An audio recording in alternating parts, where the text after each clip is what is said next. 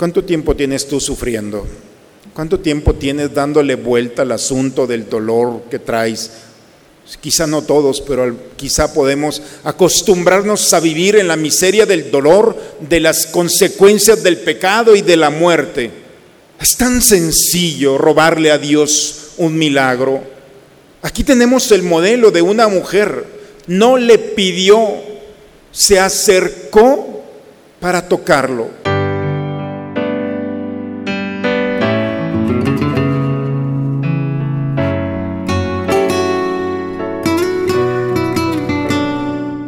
Bienvenidos a la Santa Misa. Se puede tener una vida plena y llena de sentido cuando se conoce a Jesús y se le toca. Con Él todo adquiere importancia, incluso el dolor, el sufrimiento y la muerte. Jesucristo, nuestro Salvador, ha vencido la muerte y ha hecho resplandecer la vida por medio del Evangelio.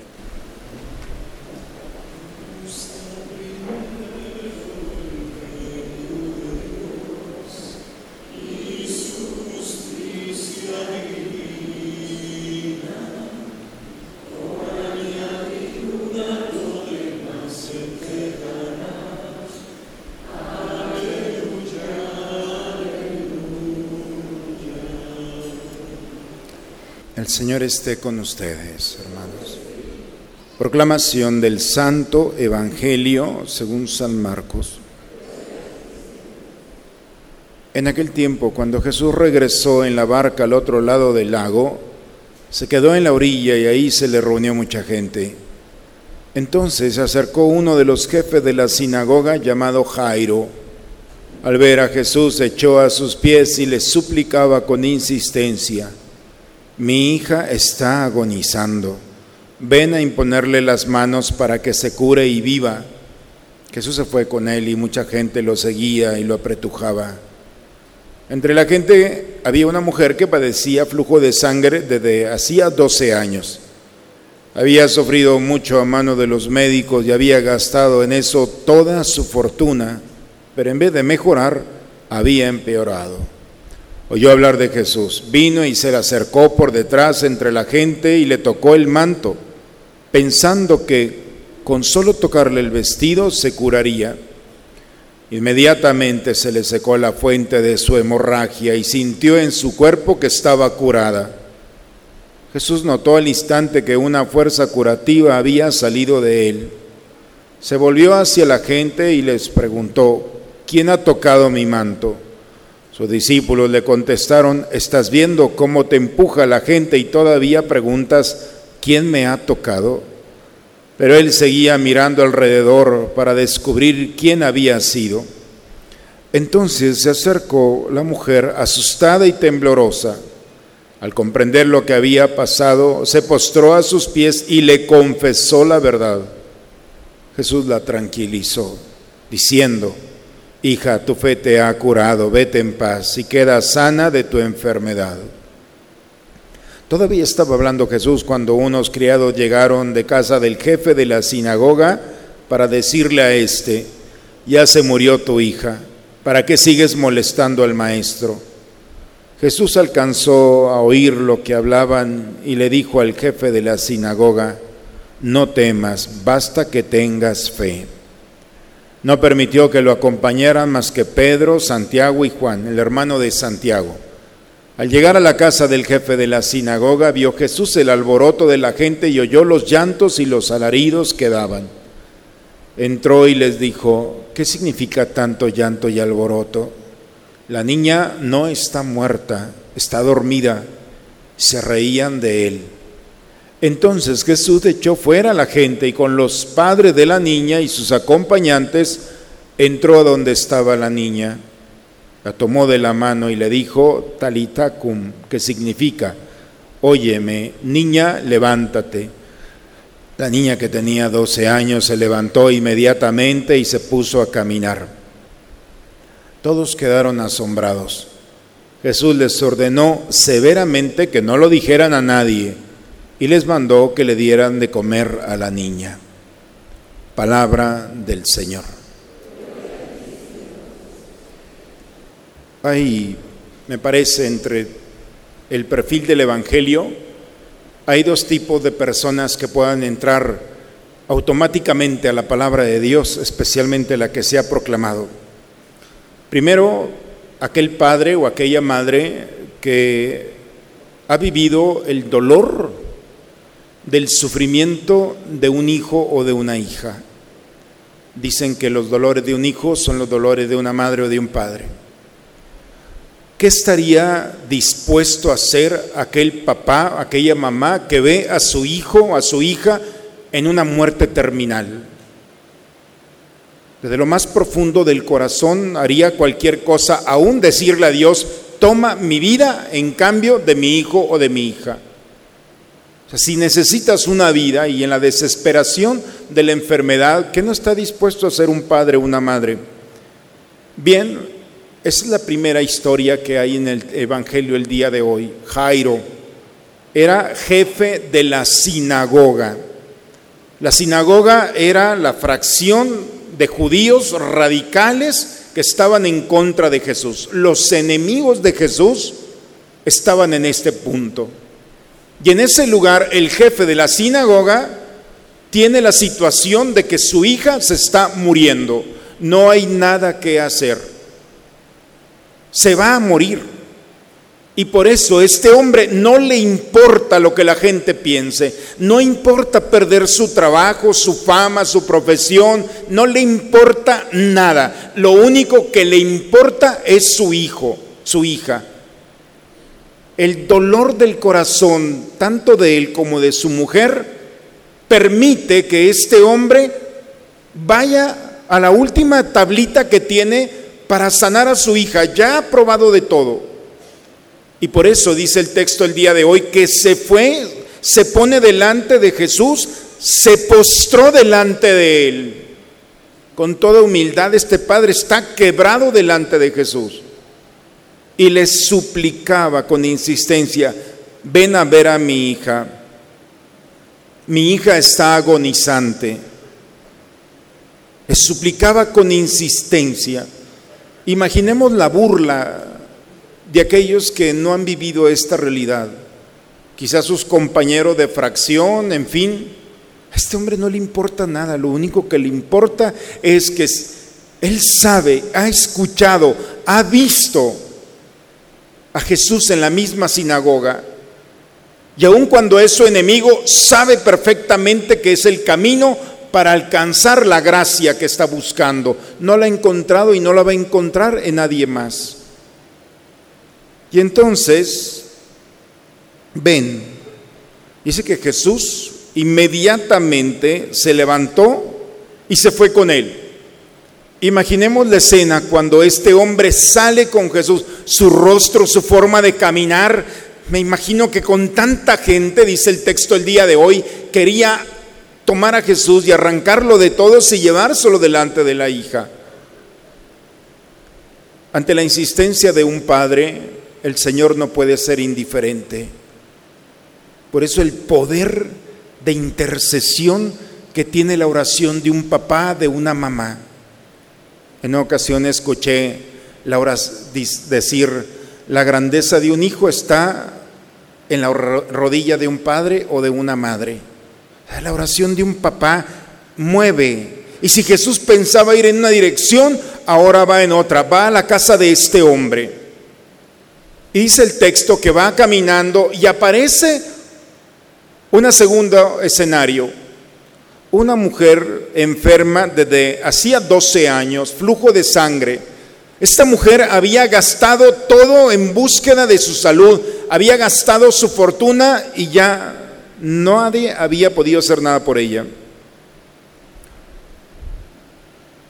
Había escuchado, dice el texto, de Jesús y sin pedir opinión, también como Jairo, la última tablita que tenía para alcanzar la gracia de su salud, dice que se fue metiendo entre la multitud, pensando, con solo tocarle el manto voy a quedar sana.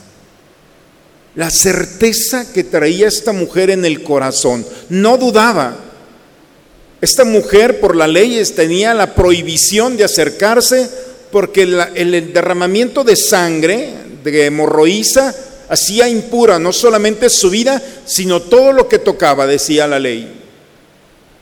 Bien, pues a esta mujer no le importa la ley. Se acerca a Jesús, toca a Jesús. Así que Jesús sintió una fuerza curativa que salía de él. Esta mujer no le pidió el milagro a Jesús. Nosotros presumimos al buen ladrón. Este, esta sí era una buena ladrona. Le robó el milagro a Jesús. No se lo pidió tocó a Jesús y en ese momento sintió una fuerza que salía de Jesús. Y en ese mismo momento quedó sana, dice el texto el día de hoy. Jesús notó esto y pregunta a Jesús, ¿quién me tocó? Los mismos discípulos le decían, ¿estás viendo a la gente que está a tu lado? Y tú estás preguntando quién te tocó. No, alguien me tocó, porque Jesús puede estar rodeado de mucha gente y nadie lo toca.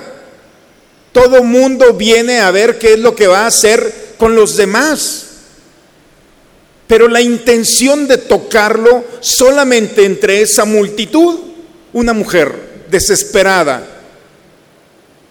Y esta mujer se acerca a Jesús, lo toca, le roba el milagro. Jesús pregunta y dice, que esta mujer temerosa se acercó a él. Jesús la tranquilizó, hija, la adoptó. De ser una mujer indiferente, la fe de esta mujer no solamente recuperó la salud, sino la filiación, hija, no le dice mujer, hija, tu fe te ha curado, tu fe te ha curado vete en paz, estás sana de tu enfermedad. Imaginemos mientras está esta escena el corazón de Jairo, no olvidemos al papá que está desesperado. El papá está allí y unos sirvientes han llegado a decirle, no molestes al maestro, tu hija ya murió. No molestes al maestro. Cuidado, porque Jesús tiene muy buen oído y dice que Jesús escuchó el comentario. Y le dice a Jairo, no temas, basta que tengas fe, no temas.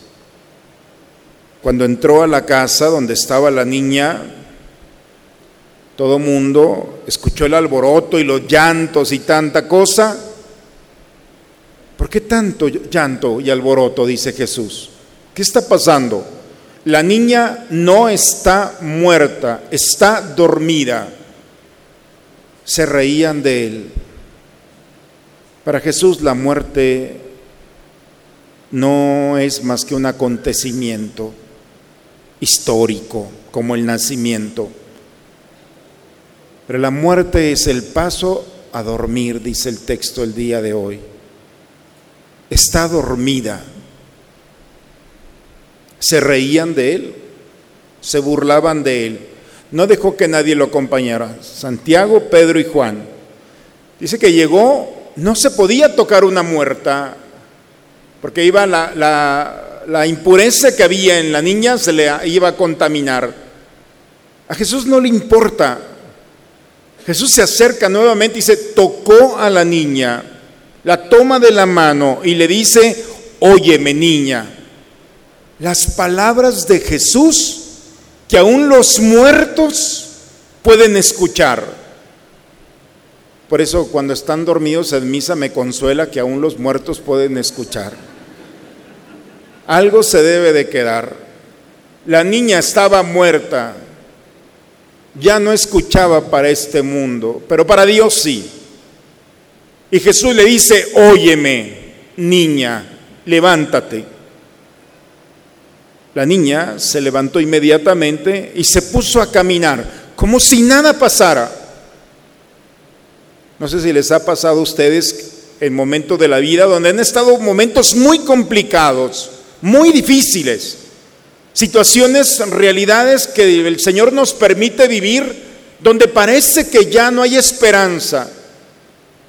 Y cuando el Señor actúa en favor nuestro y pasa ese momento, esa circunstancia personal, familiar, cuando pasa ese momento parece que no sucedió nada. Así esta niña estaba muerta y se levanta como si nada hubiera sucedido. Y lo más maravilloso, en lo personal, yo lo que presumo de mi maestro es que sabe hacer las cosas perfectamente. Quizá alguno puede pensar que ya hizo el milagro y ya terminó. No, en la escritura no le sobra nada. Y dice el texto el día de, de hoy, les mandó que le dieran de comer a la niña. ¿Quién había pensado? Ni los papás habían pensado en darle de comer a la niña. Pero Jesús cuando hace el milagro lo perfecciona hasta el detalle más imperceptible. Allí está el Señor. Valió la pena venir a misa el día de hoy. No, no, me digan que no son historias de las cuales no podemos identificarnos. Un hombre que se arriesgó públicamente a abandonarse al Señor, no fue defraudado. Una mujer que tenía como última opción tocar al Señor 12 años de dolor y sufrimiento, tan sencillo que era haberse acercado al Señor. No fue defraudada. ¿Cuánto tiempo tienes tú sufriendo? ¿Cuánto tiempo tienes dándole vuelta al asunto del dolor que traes? Digo, Quizá no todos, pero quizá podemos acostumbrarnos a vivir en la miseria del dolor, de las consecuencias del pecado y de la muerte. Es tan sencillo robarle a Dios un milagro. Aquí tenemos el modelo de una mujer. No le pidió, se acercó para tocarlo de lo que se perdieron hoy en la mañana, ¿eh? por despertarse tarde. No todos. Fue la consagración del altar de la capilla de San Pedro. Estuvo el obispo a las 10 de la mañana. Y el obispo, dentro de todo lo que hace, el altar lo llena de aceite. Ahorita la capilla quedó llena de aceites, todo lleno de aceite del santo crisma. Y pone incienso y se quema el incienso y empieza a oler una manera maravillosa queda consagrado como todo cuerpo en un sepulcro, es ungido, se le pone óleo y se cubren los restos de los santos. El altar es un cuerpo que como Cristo fue sepultado, pero tiene vida, resucita, es el espacio de encuentro vivo con el Señor. Y hoy el altar solamente el sacerdote lo puede besar. Pero cuando se consagra un altar, los que participan de la celebración pueden acercarse a besarlo. Y les quedan los labios llenos de aceite, del aroma. Claro, fueron tres horas de homilía, pero valió la pena consagrar, tocar al Señor con los signos más sagrados que tenemos, dejarnos seducir por las formas en las que el Señor nos permite tener este encuentro con Él. Dios no se recrea, no hizo la muerte. Dios no nos hizo para la tristeza, no nos hizo para el fracaso. ¿En qué momento el hombre perdió la verdad con el pecado? Las consecuencias del pecado es que distorsionó lo mejor que tenemos y la muerte se convirtió en una amenaza. Cuando en el verdadero y proyecto de Dios la muerte era parte de nuestra historia natural. Y cuando vemos la muerte no como una amenaza, sino como una aliada, entonces esperamos la muerte con gozo, viviendo de acuerdo a la recompensa que se nos dará el momento del encuentro con el Señor. Por eso no podemos vivir enfermos o enfermas. Por eso no podemos vivir con un corazón lejano al Señor. Este mundo no te va a proporcionar lo que el Señor proporciona al ser tocado, tocada por Él. Son más de dos mil años de experiencia de hombres y mujeres que han cambiado su vida por Dios y transformando su corazón, siendo sanados por Él, cuando se arriesgaron a la burla de los demás. Entonces esa burla se compensó con el amor que abrazó los corazones de aquellos lastimados por esta vida y fueron recuperados para el Señor, para la eternidad. Por eso, hermanos, estas dos historias solamente me parece podemos comprenderlas cuando este mundo no nos ha dado lo que o queremos o buscamos o hemos luchado. El Señor lo único que hizo con estos hombres fue amarlos. Y el amor sana, reconstruye, produce. Y así como fueron tocados, ellos a su vez, sin duda, no, no sabemos más datos de ellos, pero estoy seguro que sin duda estos hombres, después de haber sido tocados con el aroma de Dios, pudieron tocar el corazón y la vida de todos aquellos que estaban a su lado. ¿Cómo pagó Jairo? ¿Cómo pagó Jairo la vida de su hija? Los tesoros de este mundo no, no son suficientes para la vida de un hijo o de una hija. Díganmelo ustedes que lo son, papá, mamá. Con el agradecimiento y la generosidad, viviendo santamente y siendo inspiración de lo que el Señor puede hacer. ¿Cómo le pagaremos al Señor todo lo que hace por nosotros? ¿De cuántas nos ha sacado? de cuántos nos ha librado, de cuántas cadenas y nudos no nos ha liberado. Y hoy estamos tan tranquilos aquí celebrando la Eucaristía como esta niña. Parece que no ha pasado nada, pero los más adultos, los más grandes sabemos que en nuestra historia hay muchos momentos que sin Él no hubiéramos podido contar esa historia aquí y agradecerle su presencia. Hoy es un buen día para agradecerle al Señor y pedir su gracia para vivir como hombres sanos, agradeciéndole al Señor que sale a nuestro encuentro. Toquémosle. El Señor nuevamente se expone a ser tocado para compartir con nosotros su gracia. En el nombre del Padre, del Hijo y del Espíritu Santo. Amén. Padre, en tus manos encomendamos el alma de todos nuestros familiares, de nuestros amigos, de todos nuestros hermanos, aún de aquellos que no recordamos y que has llamado a tu presencia. Admítelos, Señor, por tu misericordia, a contemplar la luz de tu rostro. Ten misericordia de nosotros, Señor. Especialmente en este día, hermanos, pidamos por nuestra nación, por nuestro México, en este momento tan importante, para que Dios nuestro Señor suscite en nosotros el deseo de la paz en nuestros corazones y de no perder de que somos hermanos.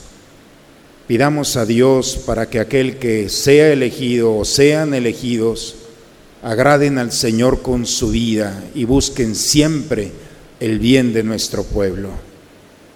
Esto lo elevamos a ti de manera especial en este día, por cada uno de nosotros, por nuestras familias.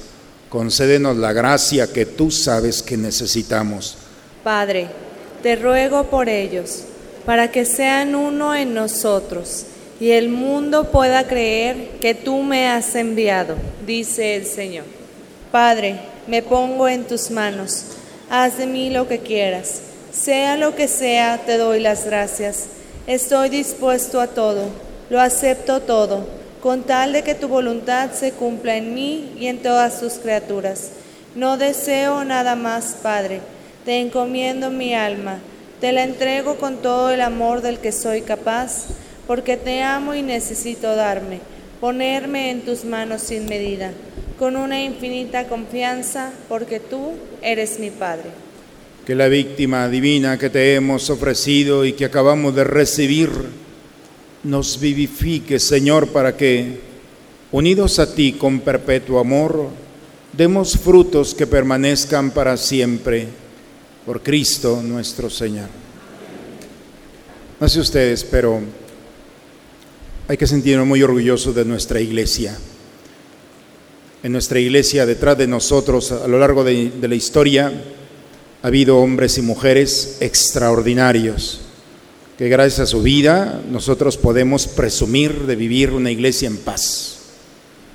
Nuestro México también, los derechos políticos y sociales son los más apasionados, pero han derramado mucha sangre.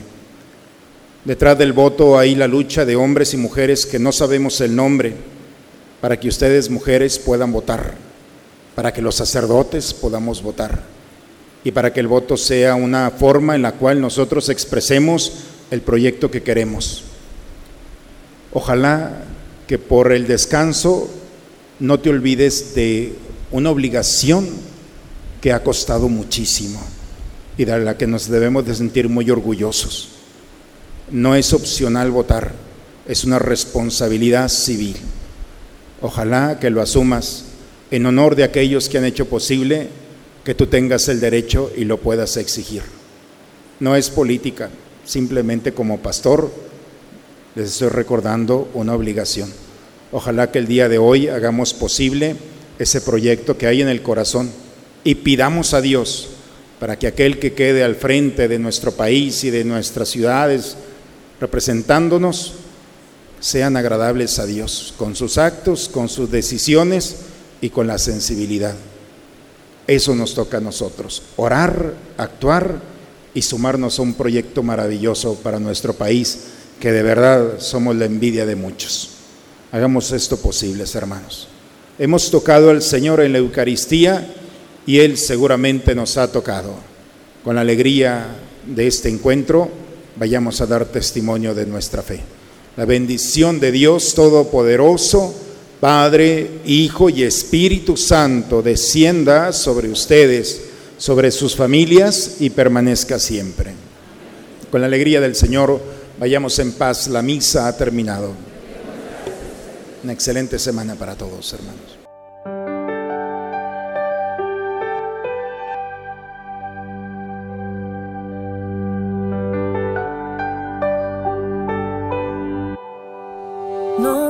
Cómo llegó nuestro corazón aquí, pero sé que tú ves más allá. Tus ojos maternales mirando un pueblo así. Esperanza en la oscuridad, reina del cielo y de la paz. Tú nos diste aquellas rosas y un pueblo despertó. Hoy traemos más rosas en forma de oración. Madre, he venido aquí